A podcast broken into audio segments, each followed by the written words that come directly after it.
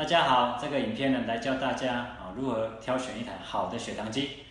那我们糖尿病友其实要把血糖控制好，就需要一个工具来辅助我们哦把血糖控制好。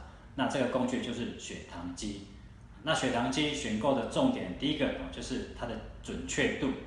那现在国际上呃认定血糖机符不符合这个精准度的呢，是看 ISO 一五一九七二零一三年的这个最新的规范。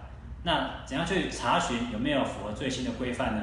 你可以在产品的说明书上面啊去查询，或者是在产品的包装外面啊也会有标示，或者是你可以到这个产品的这个血糖机的产品官网上面去查询啊是不是有符合最新的 ISO 一五一九七二零一三年的规范。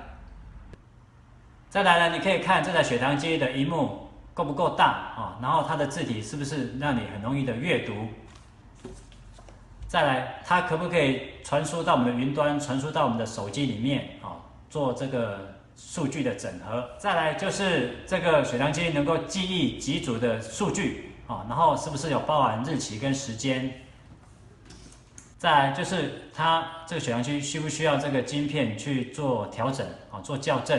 那现在比较新的血糖机是都不需要再用这个晶片码去校正的。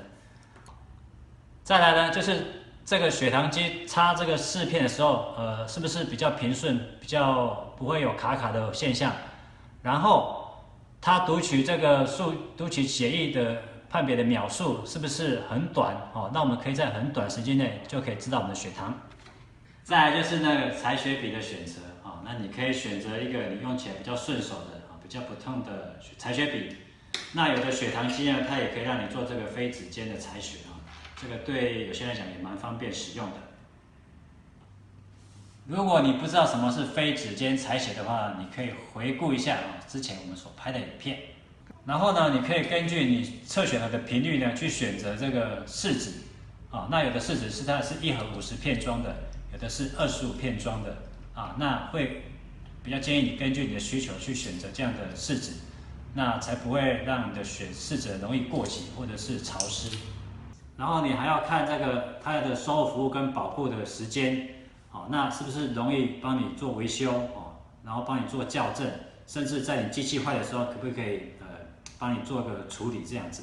那最后一个就是价格哈。那我们刚才讲了这么多呃选这个购买的这个条件，那其实不要为了省钱，为了便宜，然后去买了一个不准确又不好用的血糖机，好。千万不要用价格来做最后的考量。影片就分享到这边，好，你可以在这个影片的底下留言，分享你觉得好用的血糖机以及你使用的心得。好，那我们下次见喽，拜拜。